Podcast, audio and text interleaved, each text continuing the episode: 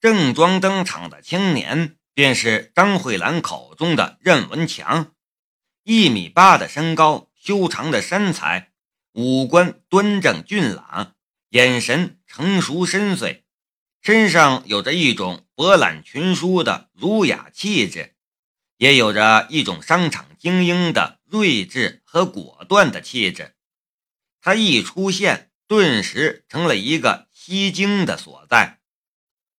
人的气质是环境养成的，任文强身上的气质与他的留学经历有关，与他的家庭有关，也与他现在所取得的不俗的成就有关。夏雷的身上就没有任文强身上这种一看就很高大上的气质，夏雷身上的气质是大多数普通老百姓身上所具备的朴素友善。和踏实的气质，虽然能给人很亲切的感觉，可一点儿都不高大上。哎呀，文强，快请坐。张慧兰跟着就迎了上去。兰姨好，申叔好，海叔好。任文强风度翩翩的打了一个招呼，然后又看着宁静。脸上带着阳光的笑容，镜子，好久不见了，你好，你好。不知道是什么原因，宁静莫名紧张了起来。任文强跟所有的宁家人都打了招呼，唯独没跟夏雷打招呼。他看了夏雷一眼，目光淡淡。哎呦！真是有礼貌，快请坐。亲切地拉着任文强的手，把他往餐桌边带，还亲自给他拉开了一只餐椅，请坐。张慧兰给任文强安排的座位，居然就在宁静的座位旁边。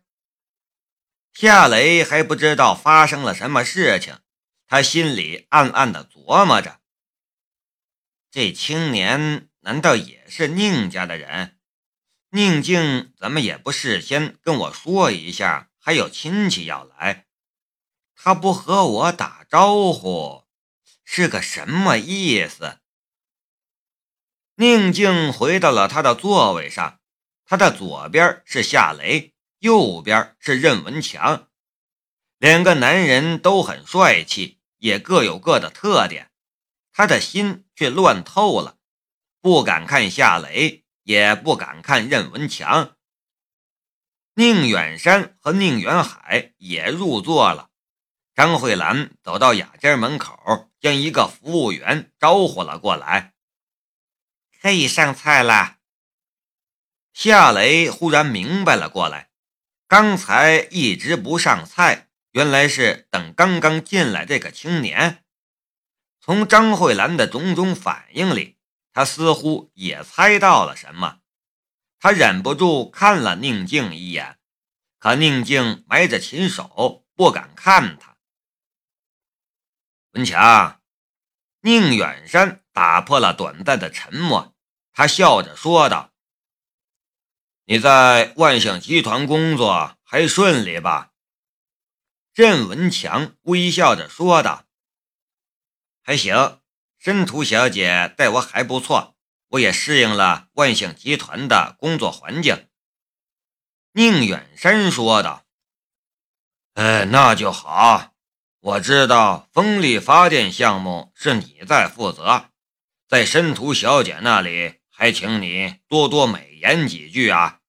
如果能拿下万象集团的订单，我们公司今年的任务就算是提前完成了。”任文强的脸上还是保持那温和而迷人的微笑。申叔，你放心吧，我一定找机会在申屠小姐的面前为贵公司说好话的。我相信申屠小姐也会做出正确的选择的。毕竟贵公司是大型国有企业，信誉和实力都是没话说的。宁远山也露出了笑容。那我就先谢过了，申叔，你客气了。任文强很有礼貌的样子。张慧兰笑着说道：“瞧瞧，文强这孩子还是这么有礼貌。我是看着你长大的，你小的时候我就知道你这孩子将来一定会很有出息。这不，我还真是看准了。”任文强微笑了一下：“兰姨，你也客气了。”宁远山说道。呃，镜子，你和文强几年没见了，待会儿你给文强倒杯酒，和他喝一杯吧。宁静犹豫了一下，轻轻的点了点头。几个人说的热闹，夏雷顿时变成了一个无关紧要的人物，成了陪衬。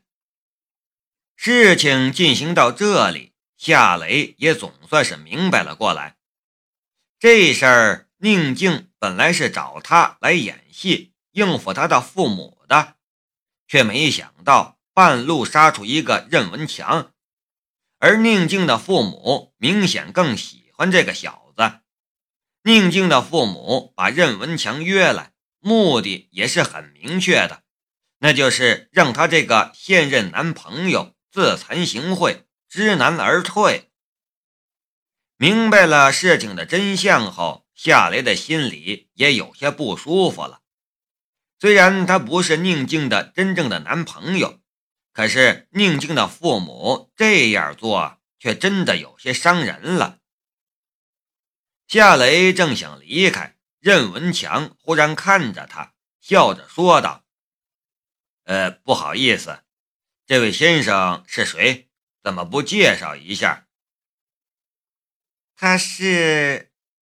宁静欲言又止，张慧兰抢着说道：“是你三叔的朋友。”宁远山接口说道：“呃，对对对，他叫夏雷，我朋友，和镜子也认识。”任文强站了起来，伸出了一只手：“夏先生，你好。”夏雷也站了起来。与徐文强握了一下手，任先生，你好。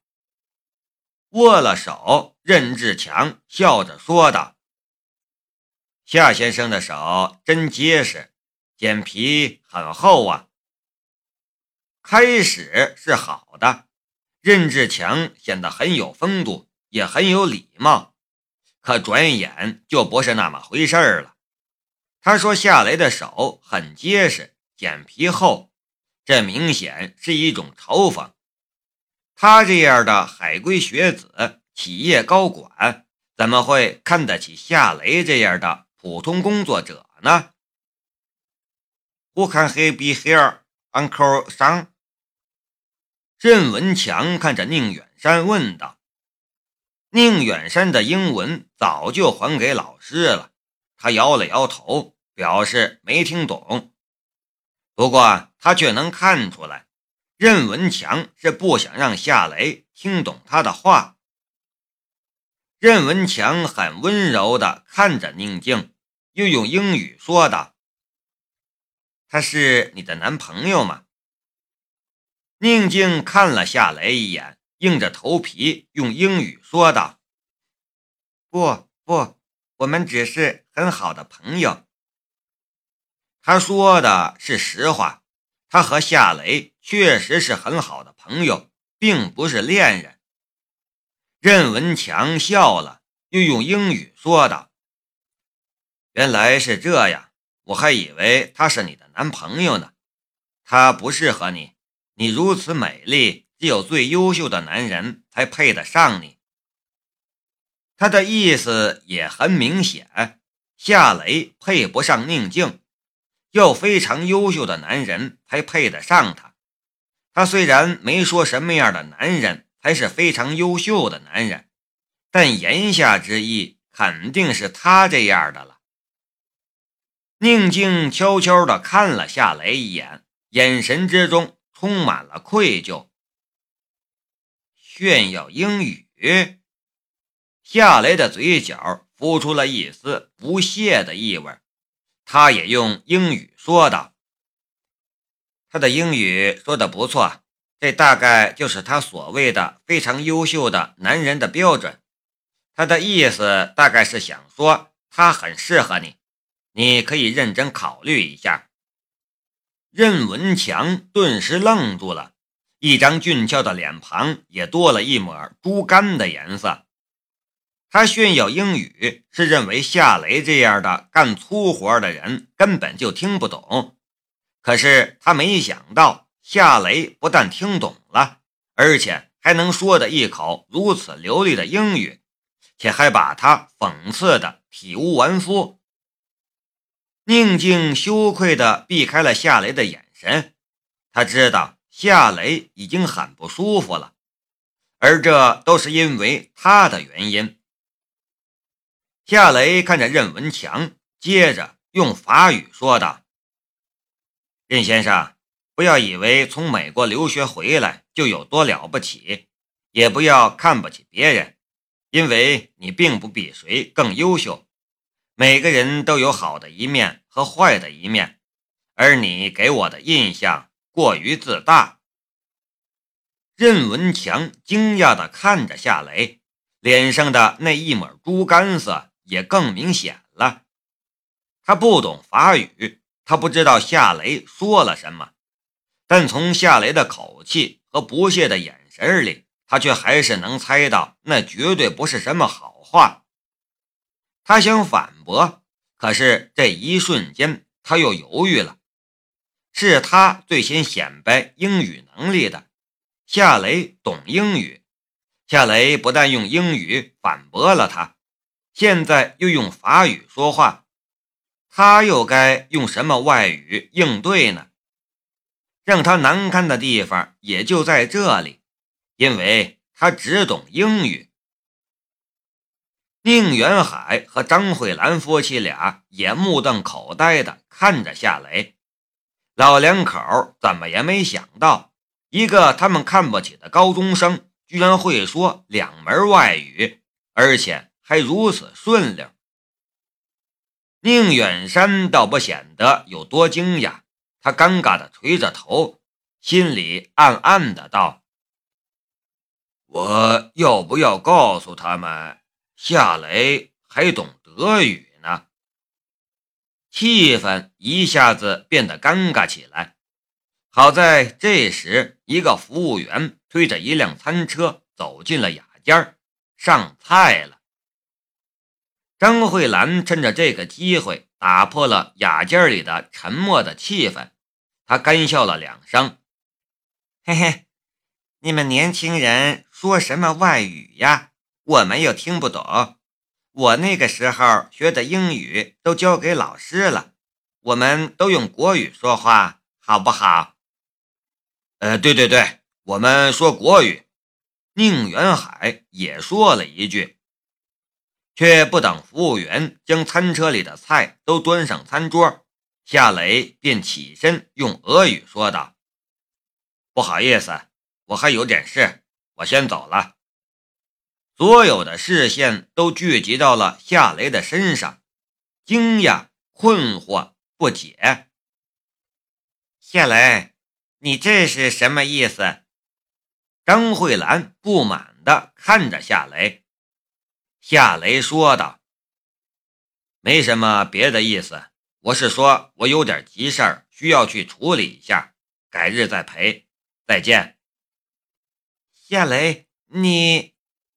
宁静欲言又止。夏雷拍了一下他的肩头：“改日再聊吧，再见。”说完，他大步走出了雅间。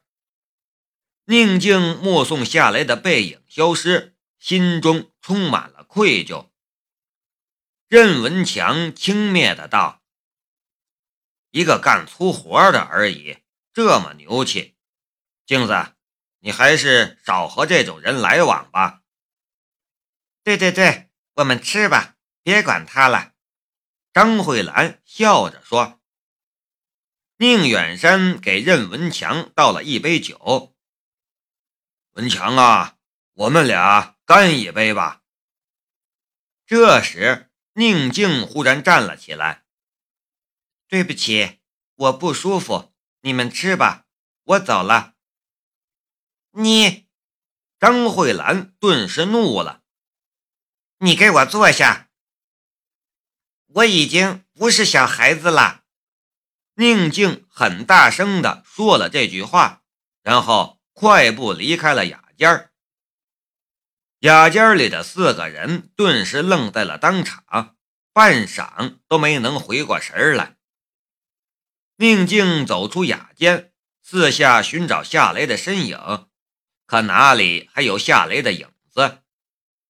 这时，他的手机响起了短信提示音，他打开手机看了一下，却是夏雷发来的短信：“不好意思，没能帮上你的忙。”照顾好你的父亲吧，多顺着他的意思，不要惹他生气。不知道是什么原因，宁静的眼泪一下子就流了出来。他深深地吸了一口气，擦干眼泪，又向刚才离开的雅间走去。